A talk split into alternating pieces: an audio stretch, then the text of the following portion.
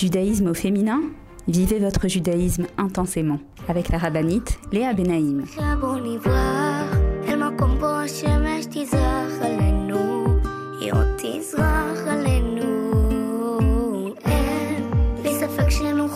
Bonjour à toutes et bienvenue sur Torah Box Radio depuis Jérusalem pour notre émission de judaïsme au féminin. Les filles, j'espère que vous allez bien.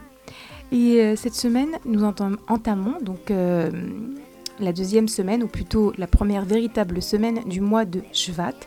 Ce mois, euh, comme je vous l'ai annoncé la semaine dernière, qui commence par des jours très particuliers, des jours avec un potentiel de se rapprocher d'Hachem. Pour celles qui ne savent pas de quoi je parle, vous pouvez écouter l'émission de la semaine dernière dans laquelle j'explique la force des premiers jours du mois de Shvat, en tout cas du premier Shvat jusqu'au même jusqu'au 7 Adar, pendant 36 jours. On a 36 jours particuliers. Cette semaine, nous étudions la paracha de Beau, la paracha que nous allons lire cette semaine, la troisième paracha du livre de Shmot, ce livre avec lequel on a commencé l'exil et dans lequel on assiste à la sortie d'Égypte. Donc, euh, comme je l'ai expliqué dans les précédentes émissions, euh, ce que je suis en train de vous expliquer là, ce sont des notions qui sont réellement liées à l'exil et la délivrance, pas uniquement d'Égypte, mais également euh, notre exil et notre délivrance, si c'est au niveau du peuple juif, c'est au niveau individuel et personnel également. Il y a énormément de notions que nous découvrons dans ces parachutes. On a commencé déjà dans la paracha de Shmot et la paracha de Vaera, et on va continuer cette semaine également Bezrat Hashem.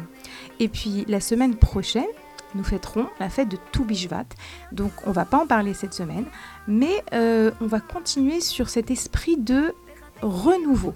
Parce que c'est vrai que Toubishvat représente le renouveau et on va donc essayer ensemble aujourd'hui de se renouveler à travers le fait de comprendre les messages de la paracha pour nous et se renouveler dans notre vie Bezrat Donc je vous propose de vous mettre en place et de me retrouver juste après une pause. A tout de suite, je vous attends.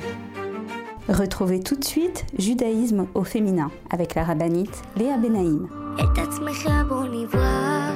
Avec l'opération Je soutiens un soldat, ToraBox vous permet de soutenir un soldat de Tzahal en situation de précarité physique ou morale, où qu'il se trouve. Nos soldats vivent un stress et un danger quasi quotidien. Mais ceux qui ont le plus besoin de nous, ce sont les jeunes soldats venus de l'étranger et qui se sont portés volontaires pour défendre notre terre. Souvent en situation de précarité et livrés à eux-mêmes, ils ont besoin de notre soutien. Grâce aux bons d'achat fournis par ToraBox et aux visites que nous effectuons chaque semaine au sein des bases, nos soldats francophones peuvent s'acheter à manger, de quoi se vêtir et se déplacer. Rendez-vous sur tora-box.com slash je soutiens un soldat. Je soutiens un soldat, c'est le meilleur moyen de soutenir les soldats d'Israël. Avec masser.com, calculez le montant de votre masser en quelques clics. Grâce au site masser.com développé par ToraBox, calculez le montant de votre masser chaque mois de manière simple, précise et conformément à la halakha. Masser.com, un autre site exclusif made in ToraBox.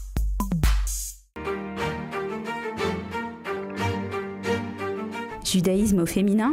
Vivez votre judaïsme intensément avec la rabbinite Léa Benaïm.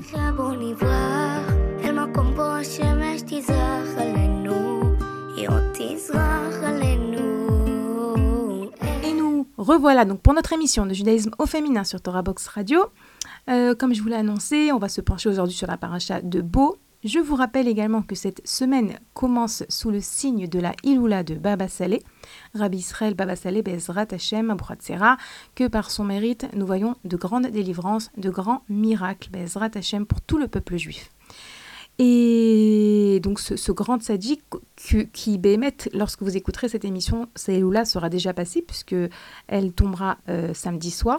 Mais c'est quand même important de savoir que la lumière d'un sadique et son influence durent trois jours autour de sa iloula. Donc vous avez encore la possibilité d'allumer pour lui, encore la possibilité de demander que par son mérite, Bémet Akadosh Baruch vous ouvre les portes et ouvre les portes de la Géoula.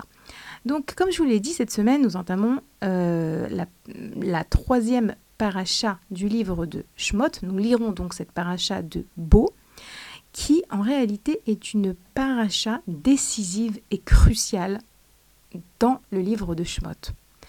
Pourquoi? Parce que c'est la paracha qui va donc nous décrire la sortie d'Égypte.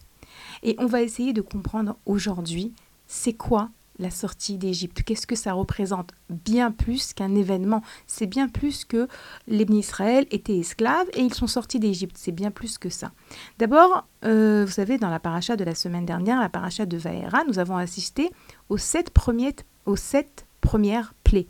Les sept premières makotes qu'Akadosh Baruchou a euh, envoyées sur l'Égypte. Oui, parce que Moshe, lorsqu'il est venu, il a annoncé à Paro que il devait libérer, délivrer le peuple juif S'entête, il continue de s'entêter, à un tel point qu'Akadosh à un moment donné, lui enlève même son libre arbitre, puisqu'il s'entête et qu'il endurcit son cœur, eh ben, il n'a plus le choix.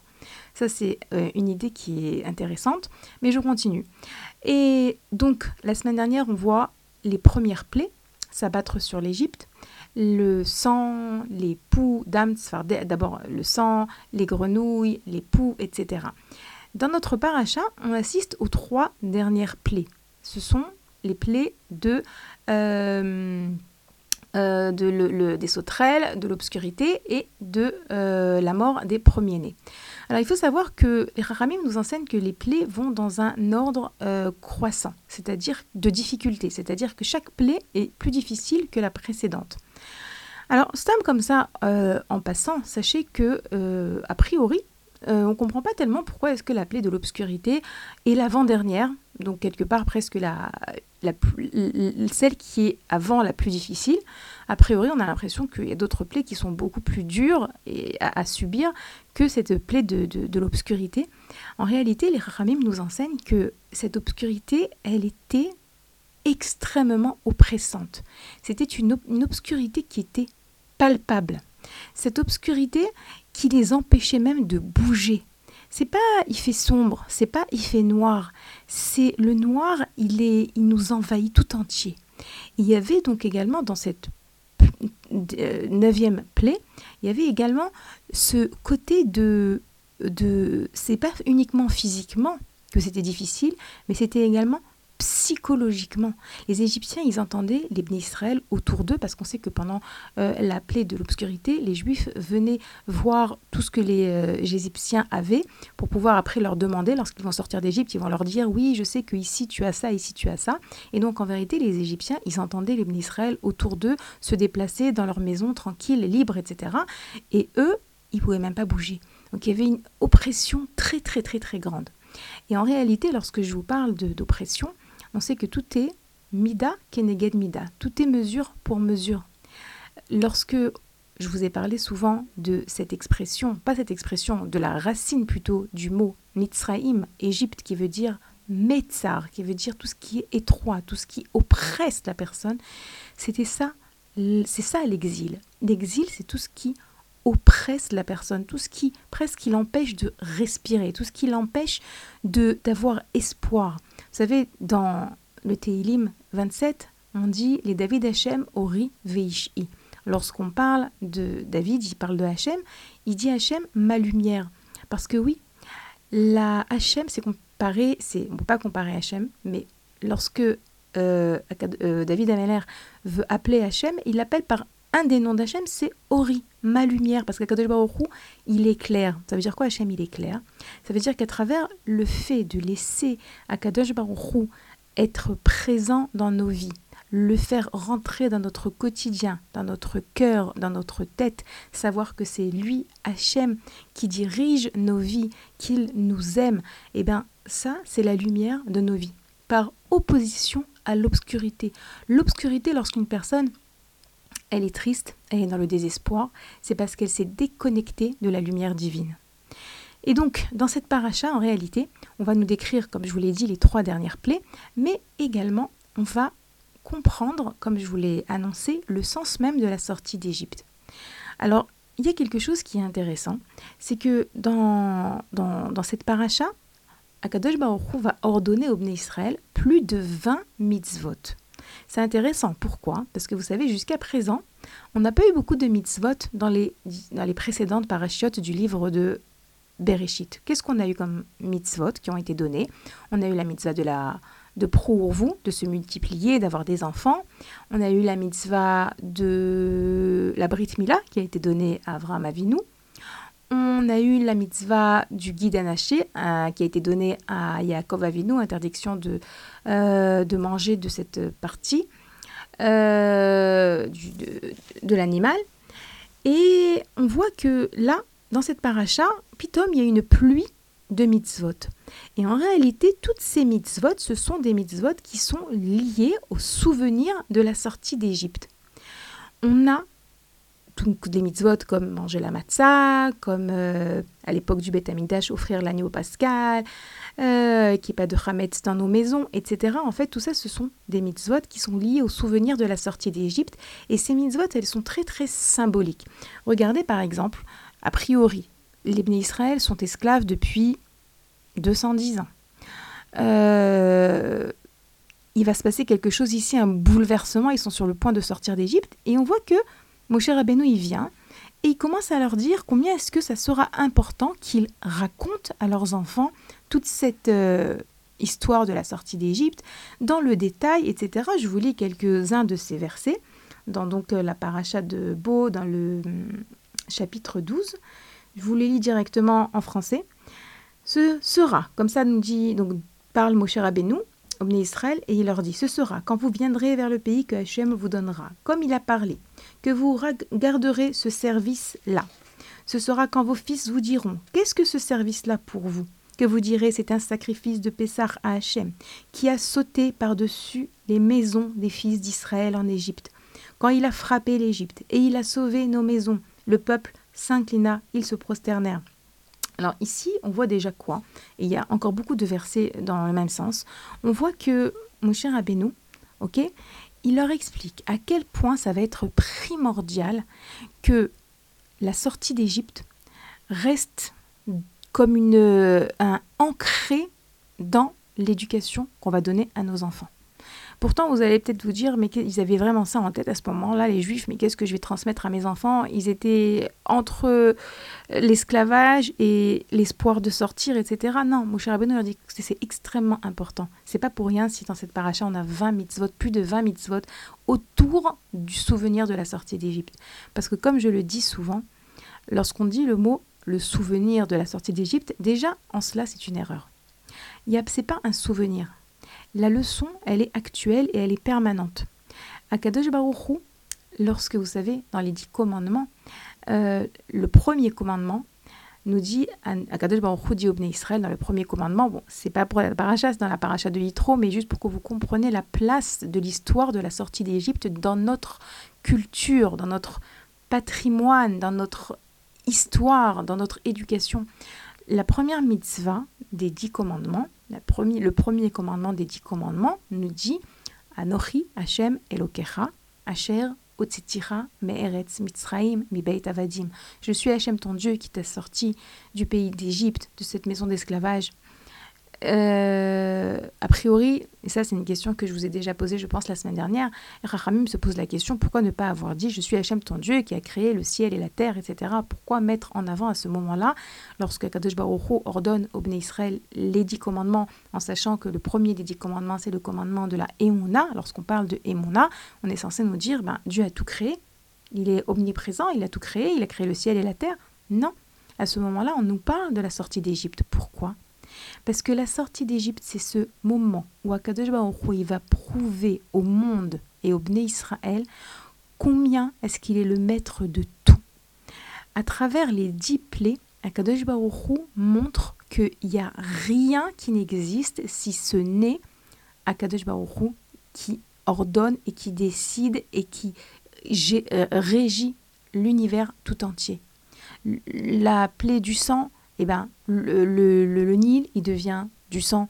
Les poux, les grenouilles qui arrivent, à travers toutes ces plaies, Akadosh Baruch est en train de donner une leçon d'abord aux Égyptiens, parce qu'il faut savoir que comme je vous l'ai souvent dit ces dernières semaines, les Égyptiens, l'Égypte, c'est une, une super grande puissance, un peu comme vous direz les États-Unis aujourd'hui.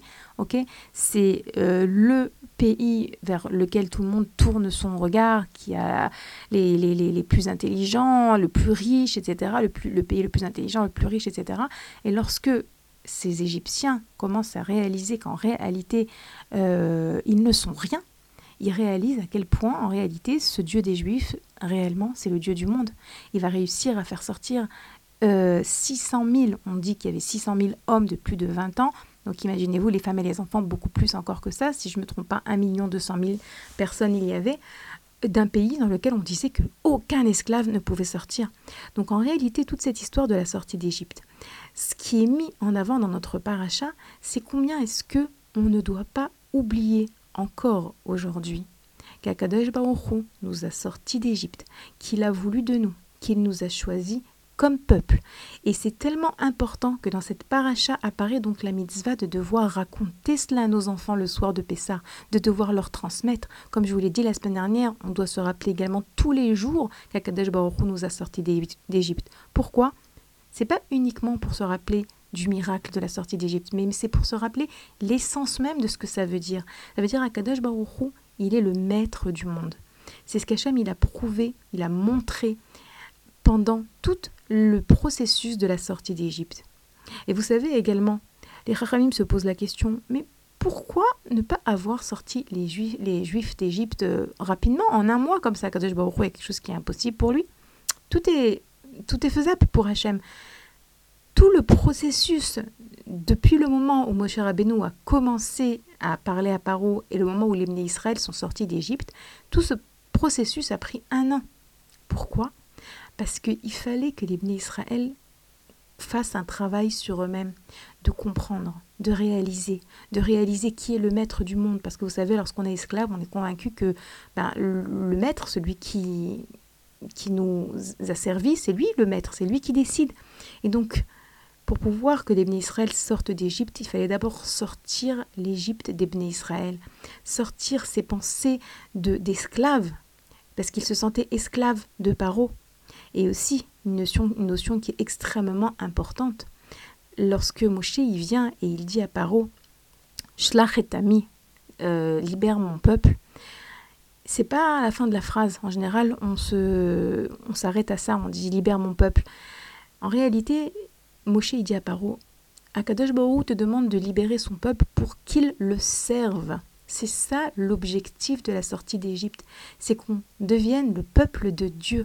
Et Akadosh Baruch il va faire boule, il va renverser l'Égypte pour que l'Ebné Israël également comprennent qui est leur Dieu, qui est leur sauveur, qui, n'a, qui est au-dessus de tout et qui va prendre soin d'eux à partir de maintenant et jusqu'à jamais, jusqu'à l'infini. Bezrat Hashem. Les filles, on va faire une petite pause. Je vous rappelle que vous pouvez nous écrire à l'adresse mail suivante radio-tora-box.com. On se retrouve juste après. Je vous attends.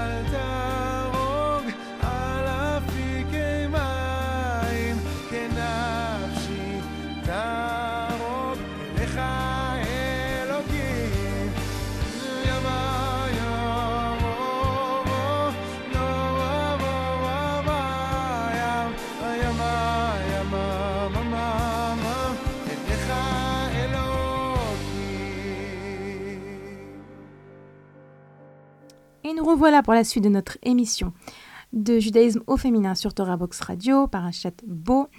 Donc, comme je vous l'ai dit, dans cette paracha, on voit euh, plus de 20 mitzvot qui sont liés à la sortie d'Égypte. Et comme je vous l'ai dit, c'est parce que ça y est, les Israël ils vont commencer à devenir le peuple de Dieu. Et il y a énormément de mitzvot qui vont nous aider à ancrer ce souvenir de la sortie d'Égypte dans nos vies jusqu'à aujourd'hui encore. Parce que vous savez, euh, il y a beaucoup de, peuples qui, ont, qui sont devenus indépendants ou qui ont eu des grands moments dans leur histoire. Mais il n'y a aucun peuple qui 3300 ans après continue de fêter un événement avec autant de précision, le soir du Seder, on passe en revue tout ce qui s'est passé. On sait combien il y avait de Juifs qui sont sortis d'Égypte. On sait à quelle heure ils sont sortis d'Égypte au milieu de à quelle heure à quelle heure ils se sont sortis d'Égypte. On sait euh, comment ça s'est passé dans les moindres détails et on continue de euh, le vivre chaque année à Pessar et pas uniquement à Pessar, vous savez. Pourquoi pas uniquement à Pessar Parce que, comme je vous le rappelle souvent, le Baal Shem Tov nous enseigne que euh, la paracha de la semaine, c'est de l'actualité. Également, Rabbi Nathan de Breslev, il y en a beaucoup qui disent cela. Et que lorsqu'une personne, elle vit la paracha, ce que j'essaye de faire avec vous dans cette émission, de vous permettre de vivre la paracha pour, comme je le dis souvent, vous aider à y trouver des réponses euh, dans votre quotidien, essayer d'écouter, de comprendre qu'est-ce qu'Hachem il vous dit à vous-même de manière intime. ok? Eh bien, euh, dans la paracha, lorsque cette paracha, on décrit donc la sortie d'Égypte, on raconte un rave, dont je ne me souviens plus le nom, qui lisait le Hallel pendant la paracha de Beau. Le Hallel, c'est donc ce, passage dans la Tfila qu'on lit à Rosh et qu'on lit pendant les fêtes pour remercier Akadosh Baruch ce passage qu'on lit également le soir du Seder. Pourquoi il le lisait? Parce que il sentait tellement que cette sortie d'Égypte, elle était au présent, elle était actuelle, qui voulait remercier Akadash Baruch comme on le fait le soir du Seder. Donc en réalité, toutes ces parachutes de Shmot, Vaera et Bo, Béchalach également la semaine prochaine, ce sont des parachutes qui nous, des parachutes qui nous préparent à Pessah. Vous savez, des fois avant Pessah, on n'a pas beaucoup, beaucoup le temps euh, de se pencher sur l'histoire de la sortie d'Égypte, sur euh, ouvrir des livres, etc. On est occupé ailleurs.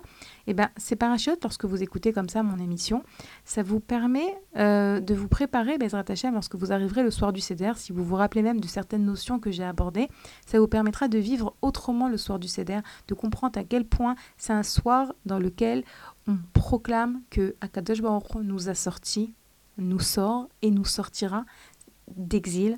C'est une conviction. Akadosh Baruch nous aime, prend soin de nous, nous a sortis même lorsque on était très très loin de lui, parce qu'on était dans des, euh, on avait atteint les 49 degrés d'impureté, donc à un niveau très très bas. Akadosh Baruch nous a choisis et nous a pris avec des pincettes. Et vous savez, euh, autre chose également, dans ces mitzvot qu'on voit dans cette baracha, on voit par exemple que Akadosh Baruch ordonne aux Israël de faire la Brit Mila, et il leur ordonne également de prendre un agneau et de l'accrocher à leur lit pour pouvoir ensuite euh, l'offrir après en sacrifice. Et Rachamim, ils, expliquent autour de ces mitzvot qu'Akadosh Baruch leur ordonne que, vous savez, Akadosh Baruch il veut nous donner. En permanence, il veut nous donner. Mais parfois, on n'est pas prêt à recevoir. Parfois, il y a quelque chose qui bloque. Et qu'est-ce qui ouvre la porte du, de la bracha, de ce qu'Akadosh Baruch veut nous donner? C'est lorsque on fait un pas vers Hachem. Lorsque nous-mêmes, on entr'ouvre la porte, Akadosh Baruch Hu, il, il se chargera de l'ouvrir entièrement. En l'occurrence, les Israël, comme je vous l'ai dit, ils étaient très loin. Ils étaient très loin et ils avaient besoin de mérite. Et Akadosh Baruch Hu va leur donner deux mitzvot, ces deux mitzvot que je viens de citer, comme un, un, pétard, comme ça nous disent les Chachamim. Un pétard, c'est une ouverture pour ouvrir la possibilité d'être délivré. Parce que c'est vrai, Hachem, il a promis au Avot déjà, Abraham, de nous libérer. Mais il fallait quand même que nous, on fasse un premier pas vers Hachem.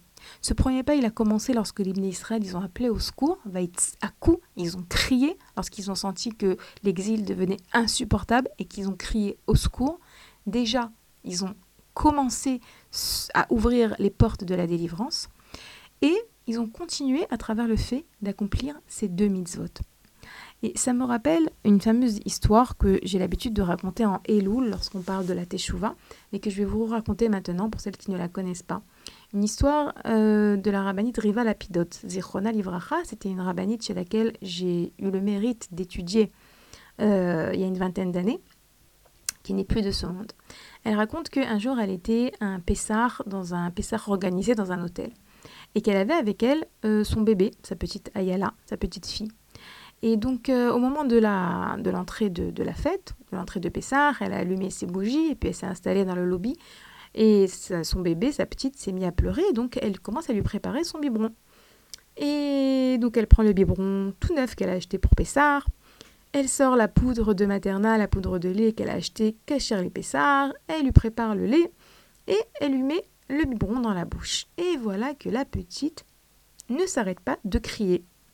Elle continue d'hurler. Et la rabbinite, elle comprend pas. Elle dit mais je comprends pas. Je sais qu'elle a faim euh, le biberon, c'est la même marque, c'est la même tétine. Le lait, c'est la même marque de lait. Oui, c'est Cachar Pessard, mais c'est la même marque. Il n'y a pas de raison pourquoi est-ce que elle, à peine je lui mets la tétine dans la bouche, elle hurle, elle hurle de plus belle? Et la rabbinite, en un instant, elle a compris. Elle se dit waouh, j'ai compris. À l'époque, comme ça elle nous raconte, c'était pas de mon époque non plus, mais peut-être que certains d'entre vous, oui, vous avez connu cette époque. À l'époque, lorsqu'on achetait un biberon, il fallait stériliser une aiguille et faire un trou au niveau de la tétine du biberon. Moi, quand mes enfants étaient petits, on ne faisait pas ça. Les biberons étaient déjà vendus avec les trous. Mais elle s'est rappelée à ce moment-là, elle s'est dit Oh là là, j'ai acheté un nouveau biberon pour Pessard. J'ai acheté un nouveau lait, mais j'ai oublié de faire le trou dans la tétine du biberon. Et donc, évidemment, elle a trouvé une solution, mais la rabbinite Riva Lapidote, Zichron elle avait cette particularité de toujours voir dans les événements de sa vie qu'est-ce qu'Hachem veut lui insinuer, qu'est-ce qu'Hachem est en train de lui dire? Et donc elle se dit, en fait, ça doit être ça en vérité, lorsque Kadosh Baruch il nous demande de faire un pas vers lui, lorsqu'Hachem nous, nous demande d'ouvrir une petite ouverture. Il y a écrit dans, dans, les textes, il y a écrit que les sages nous disent, Akadosh Baruch il nous dit, ouvrez-moi l'ouverture comme le chat d'une aiguille, et moi je vous ouvrirai des portes de salles entières. Et en réalité, elle a, à ce moment-là, la rabbinite Lapidote, elle a compris, elle a dit, mais je comprends en vérité. Akadosh il nous demande de faire un petit pas. C'est exactement comme ce petit trou qui, qui manquait dans la tétine du biberon. En réalité, moi, j'avais qu'une envie, c'était que de nourrir mon enfant. J'ai envie de le nourrir. Quelle mère peut entendre son enfant, son bébé avoir faim et ne pas courir pour lui apporter à, manger, un biberon ou ce qu'il a besoin? C'est instinctif chez la maman. L'enfant, la petite, elle avait faim, elle avait besoin de manger, elle voulait manger. Et pourtant, ça passait pas. Il manquait un petit trou. Et la rabbinite Lapinote, elle dit en fait, c'est souvent comme ça. Nous, on veut recevoir d'Hachem. Akadosh Baruch il veut nous donner. Mais il nous dit, mais fais quelque chose. Fais un pas vers moi. Et c'est ce qu'Akadosh Baruch ordonne ici au Bnei Israël à travers ces deux mitzvot. Fais un pas vers moi pour, te, pour me montrer que tu es prêt à faire un effort pour accomplir mes mitzvot, que tu es prêt à faire un effort pour venir vers moi, pour faire ma volonté, pour me prouver que je suis important pour toi, parce qu'en réalité, Akadosh Baruch il a créé ce monde pour nous donner. Il y a plusieurs raisons pourquoi Akadosh Baruch a créé ce monde, mais une des raisons, c'est qu'Akadosh Baruch a créé ce monde pour nous donner, parce qu'Akadosh Baruch il est le bien par excellence, et qu'en tant que bien par excellence, ce qu'il veut, c'est nous donner. Et en l'occurrence, il faut bien comprendre que les mitzvot, toutes les mitzvot, elles ont été données pour nous permettre de nous rapprocher d'Akadosh Baruch nous rapprocher d'Hachem, Hachem qui est le bien par excellence, et que pour pouvoir goûter de ce bien, pour pouvoir se coller en Akadosh Baruch on doit accomplir ces mitzvot qui nous permettent de nous rapprocher de lui. Lorsqu'on accomplit les mitzvot d'Hachem, on s'unit à Hachem. D'ailleurs, le mot mitzvah vient de la racine tsefta qui veut dire union. Et donc, chaque mitzvah que nous accomplissons, ça nous permet de nous lier à Kadosh Baruch de nous rapprocher de lui, de donner un sens à nos vies. Autre chose par rapport au mitzvot et à notre paracha, dans notre mitzvah également, dans notre paracha également, pardon, on a la mitzvah qu'on appelle mitzvah achodesh. La mitzvah achodesh, on dit que c'est la première mitzvah que Moshe Rabbeinu a donnée au Bnei Israël. C'était la mitzvah de sanctifier la lune. Et c'est intéressant parce que vous savez euh, comment ça se passait à l'époque? D'abord, un petit peu, un petit, quelques explications sur euh, comment fonctionne le calendrier juif. Il faut savoir que le calendrier juif fonctionne selon la lune par rapport au calendrier goy qui, euh, fonctionne selon le soleil. D'accord? Nous, nos mois, les mois, les fêtes, etc., tout va selon la lune. Mais on a une mitzvah qui est de fêter Pessar au printemps. Et pour que Pessar tombe toujours au printemps, alors il y a un moment où les Rachamim décident, en fonction de, de calculs euh, que eux savent faire, qu'une fois tous les à peu près trois ans, à peu près, on doit rajouter un mois, qui est le, un deuxième mois de Hadar, d'ailleurs ce qu'on a cette année. Cette année également, on aura deux Hadar, Hadar Aleph et Hadar Bet. Donc ce mois en général où on fait pas, en général le mois où on fait Purim, cette année, il est doublé. Pourquoi? Parce que étant donné que nous, notre calendrier, nos, nos mois vont selon la lune, à un moment donné, il y a un décalage. Et si on ne rajoutait pas un mois, eh ben, on arriverait à fêter Pessah en hiver et ça marche pas. Akadosh Baruch a demandé que Pessah soit fêté en, au printemps. Et donc, c'est pour ça que euh, le calendrier juif va selon la lune. Et euh, à savoir que comment est-ce que on notait le, début du mois à l'époque du Beth Amikdash, à l'époque du premier Beth Amikdash pendant 410 ans et ensuite pendant à l'époque du second Beth Amikdash pendant 420 ans, euh, il y avait donc l'obligation que deux témoins viennent au Beth Din et disent qu'ils ont vu la lune le premier jour du mois. Qu'est-ce qu'on voit de la lune le premier jour du mois? Un tout petit, tout petit croissant, très, très, très, très, très, très fin. Mais Akadash Baruch a donné cette mitzvah que le Bet Din va fixer le Rosh Chodesh, le premier jour du mois, en fonction de deux témoins qui seront venus leur dire qu'ils ont vu un début de lune. Cette mitzvah apparaît dans notre paracha. Et c'est toujours intéressant de se pencher un petit peu sur qu'est-ce que la mitzvah symbolise dans la chassidoute. Cette mitzvah de qu'on appelle mitzvah tachodesh, en réalité, elle vient, dans, selon la chassidoute, nous inviter au renouvellement.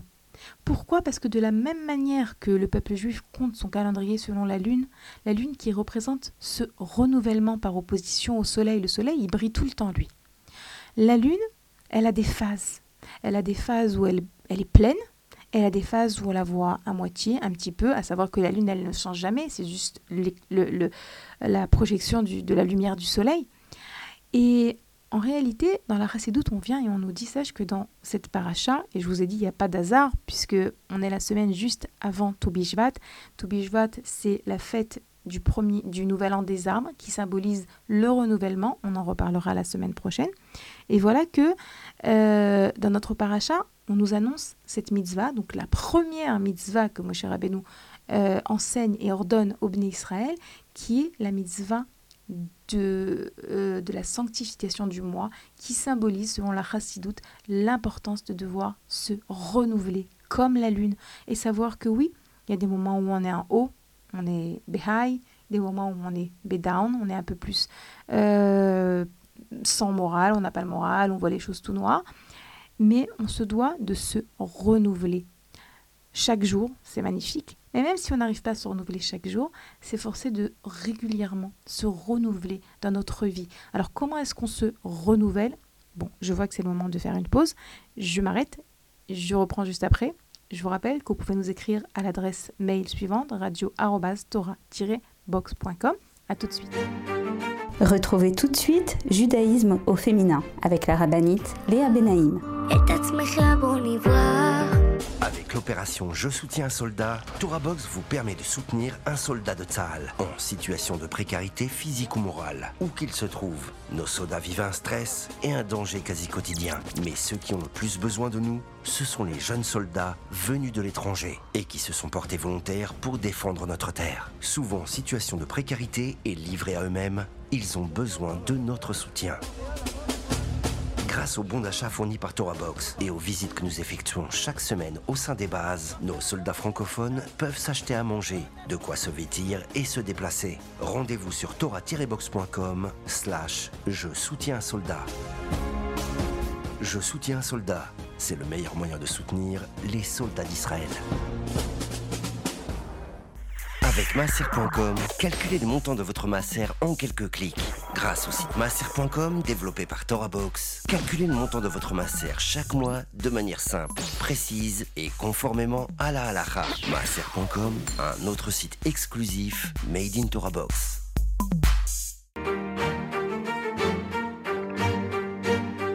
Judaïsme au féminin? Vivez votre judaïsme intensément avec la rabbinite Léa Benaïm.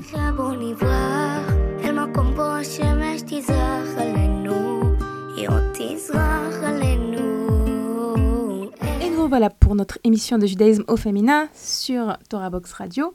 Donc comme je vous l'ai dit dans notre paracha également, la paracha de Beau, on a ici une allusion à l'importance de se renouveler, selon la chassidoute. Se renouveler, en hébreu, ça se dit itrachut. Vous voyez, il y a les mêmes lettres que le mot chodesh à l'intérieur. Et se renouveler, comme je vous l'ai dit, c'est essayer de fermer vos yeux et les réouvrir comme si que la chose que vous voyez devant vous, elle est toute neuve. Si c'est votre maison, si c'est vos enfants, si c'est votre travail, s'efforcer de se renouveler, c'est aussi saupoudrer vos mitzvot de cette joie de comme si c'était la première fois. Je vais vous donner un petit exercice. Imaginez-vous, vendredi, vous allez allumer vos nérotes. Essayez de le faire avec, pour celles qui sont mariées, celles qui ont l'habitude d'allumer les nérotes vendredi, pour les jeunes filles, en fonction de, des minagim. Euh, Imaginez-vous que c'est la première fois que vous allumez vos nérotes. Imaginez-vous que c'est comme si Kakadosh Baruch il était venu vous dire dans l'oreille, j'ai une mitzvah pour toi qui va te permettre après de faire des filotes qui vont être exaucées, qui vont te permettre de te rapprocher de moi, qui vont éclairer ton cœur, ta maison, tes enfants, ton mari. Saupoudrer les mitzvot de cette poudre du renouvellement. Et Béhémet, c'est un cadeau. Maintenant, on ne peut pas le faire tout le temps parce que ce serait trop facile. Le Yetzerara, il nous laisse pas. Le Yetzerara, il aime bien donner l'impression que tout est vieux, que tout est... D'ailleurs, Abin Arman, il dit, on n'a pas le droit d'être vieux.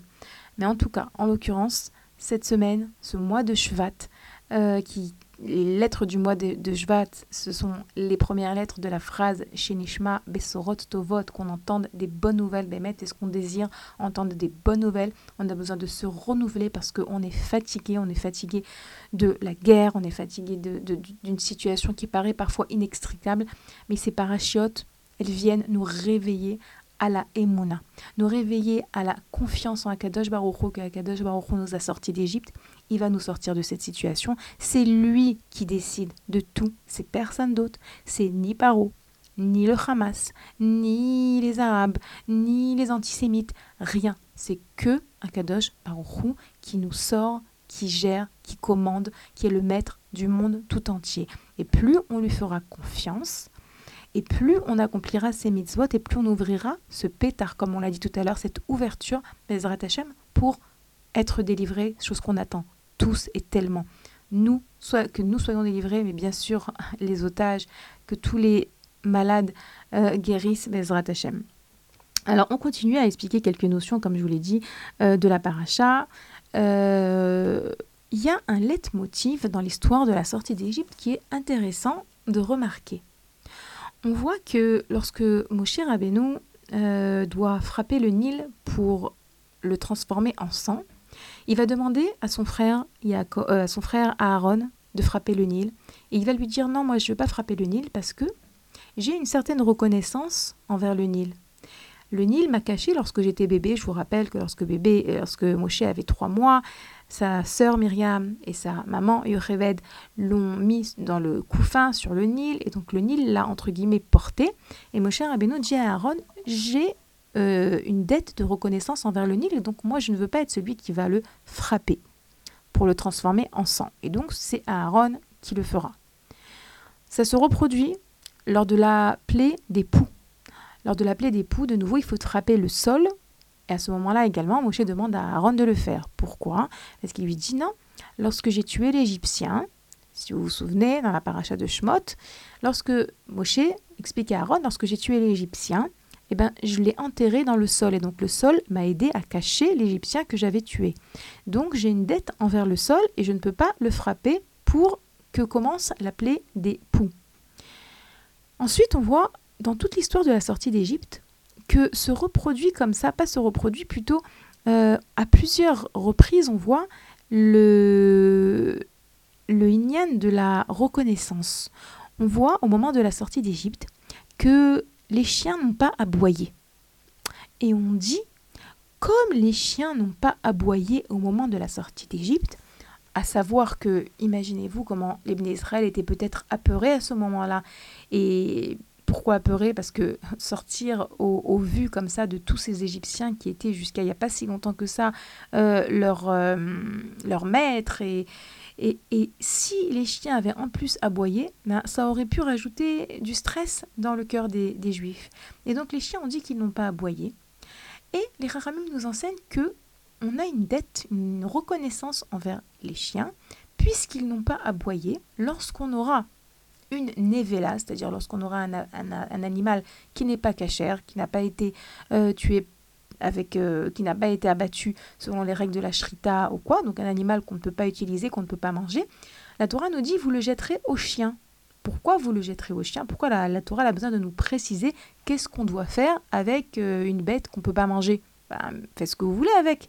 Non, la Torah nous précise, vous le jetterez au chien.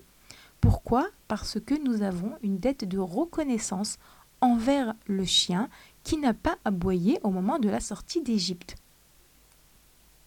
Encore, un autre euh, endroit où, apparaît dans l'histoire de la sortie d'Égypte toute cette notion de devoir être reconnaissant et ne pas entacher la reconnaissance envers quelqu'un ou quelque chose. On sait que on a une mitzvah qui s'appelle la mitzvah de, du rachat de l'âne. L'âne, lorsqu'il a son premier-né, il doit être racheté. Et Raraï m'explique pourquoi. Pourquoi est-ce qu'on a une mitzvah juste avec l'âne et pas avec les autres animaux de devoir racheter son premier-né Parce que lorsque les bénis Israël sont sortis d'Égypte, ils avaient plein de, de, de, de tout ce qu'ils avaient récupéré d'Égypte, des trésors, etc., euh, que les ânes portaient. Et donc, explique le Friedlander en l'occurrence, il dit donc on a une certaine reconnaissance envers les ânes. Et donc, comme on a une reconnaissance envers eux, eh ben, on, leur a, Hachem, il leur a donné une certaine mitzvah qui le rachat du premier-né de l'âne. Alors, si vous me suivez bien, à mon avis, là, vous devez avoir le, le nez comme ça froncé. Mais qu'est-ce qu'elle raconte? Mais qu'est-ce qu'elle nous parle? On a une reconnaissance envers le chien, envers les ânes, envers le Nil, envers la terre. Mais quel rapport? Qu'est-ce que ça veut dire? Je suppose que vous ne comprenez pas, mais ne vous inquiétez pas, je vais vous expliquer. En réalité, on voit que dans toute l'histoire de la sortie d'Égypte, la mida de la gratitude et de la reconnaissance, elle est très sensible. On voit également, par exemple, encore un autre exemple, lorsqu'Akadosh Baruch a demandé à Moshe Rabbeinu d'aller parler à Paro pour libérer les Juifs d'Égypte, on voit que il y a plusieurs raisons pourquoi est-ce que Moshe Rabbeinu, dans un premier temps, il a refusé.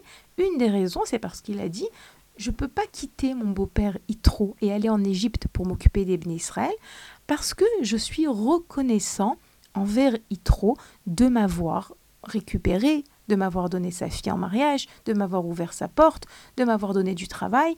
Je ne peux pas l'abandonner comme ça, je suis reconnaissant envers lui. Maintenant, Moshe Rabbeinu, il aimait les Israël comme personne au monde ne les aimait. D'accord?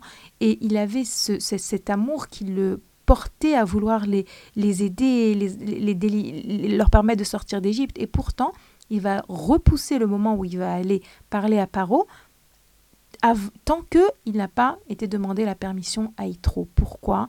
Parce que Moshe avait une dette de reconnaissance envers Yitro. En réalité, Laura Friedlander nous dit si l'importance de ne pas être ingrat, de savoir être reconnaissant, il revient en leitmotiv dans l'histoire de la sortie d'Égypte, tantôt avec Moshe, tantôt avec les chiens, tantôt avec les ânes, et même encore d'autres exemples, c'est parce que le fait d'être reconnaissant, c'était la condition de la sortie d'Égypte. Et encore aujourd'hui, apprendre à ne pas être ingrat, c'est la condition pour sortir d'exil. Pourquoi? Je m'explique. Tout à l'heure, je vous ai dit, lorsque mon cher a dit à Paro, laisse partir mon peuple, il lui a dit, laisse partir mon peuple pour qu'il me serve. Akadosh Baruch veut que les Israël le servent, qu'ils reçoivent la Torah au mont Sinaï. Le fait de ne pas entacher la reconnaissance, que Moshe n'entrave pas sa reconnaissance qu'il a envers Yitro, ou même envers le Nil ou envers la terre. En réalité, c'est pas le Nil et la terre le problème.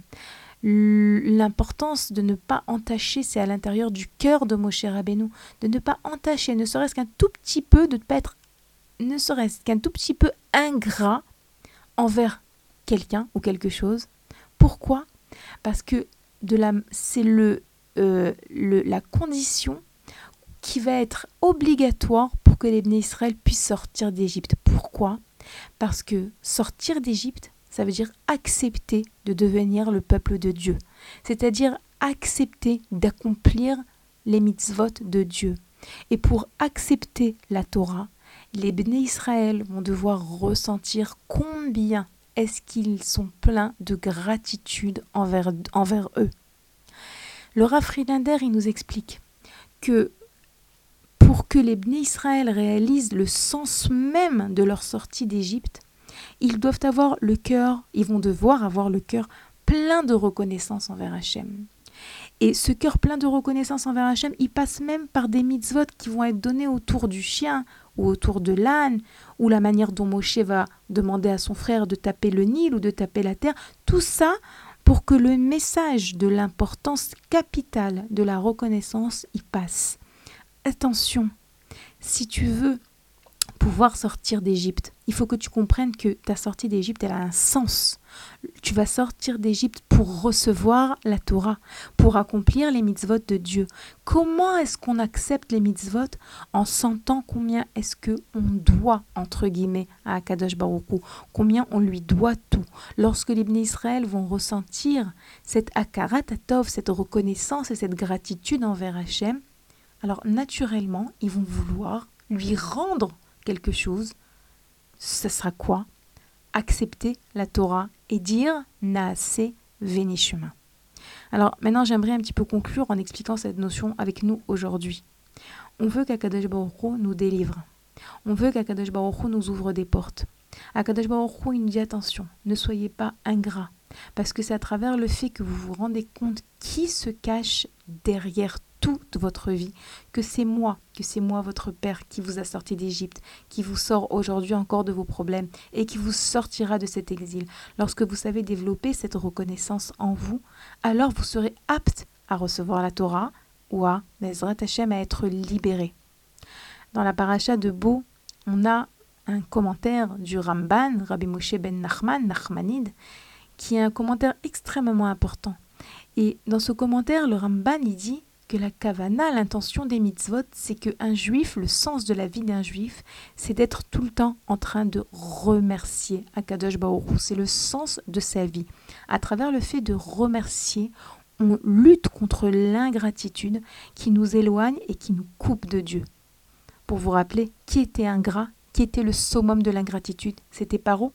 Paro qui ne voulait pas sentir qu'il devait quelque chose à Yosef, comme on l'a expliqué dans l'émission de la paracha de euh, Donc, on comprend que cette semaine, nous sortons d'Égypte. Nous sortons réellement d'Égypte. C'est pas que un passage qui est lu dans la Torah. Chacune d'entre nous, elle peut sortir de l'Égypte qui est à l'intérieur d'elle. L'Égypte qui est à l'intérieur d'elle, c'est tout ce qui l'empêche de voir les bienfaits d'Hachem. C'est tout ce qui l'empêche de faire des pas vers Akadosh Baruch pour se rapprocher de lui. C'est tout ce qui lui fait croire des choses qu'elle ne peut pas sortir, qu'elle n'est pas digne de sortir. Ça aussi, c'est paro. Donc, Bezrat Hashem, je conclue cette émission en tfila qu'Akadosh Baruch nous permette cette semaine, Bezrat Hashem, de vivre une semaine de Géoula, de Géoula pratique et de Géoula klalit. Géoula personnel et Géoula pour tout le Ham Israël, Bezrat Hashem. Et je vous rappelle également que notre émission est rediffusée tous les jours sur la radio de Torah Box et également vous la retrouvez sur le site de Torah Box toutes nos émissions depuis 3 ans et demi, Bezrat Hashem, Baruch Hashem. A très bientôt. Je vous rappelle également que vous pouvez nous écrire à l'adresse mail suivante radio boxcom À bientôt.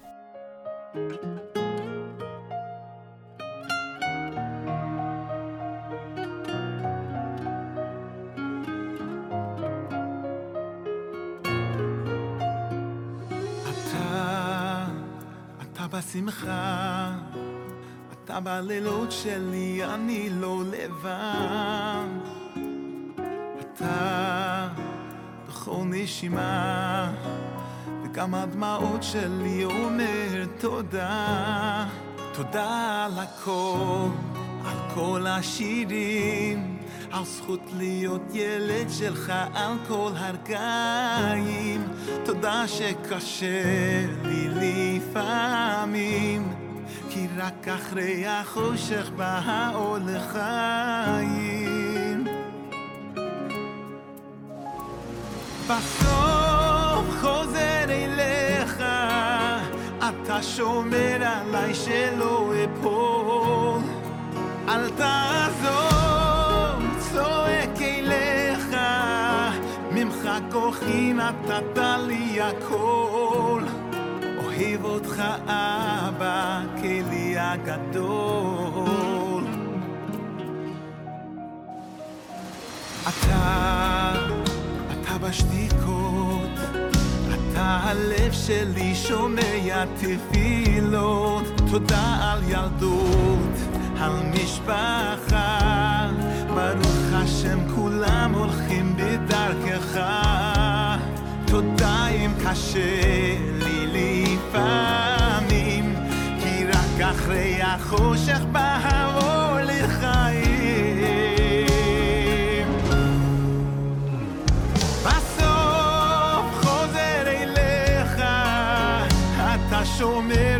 night, she's.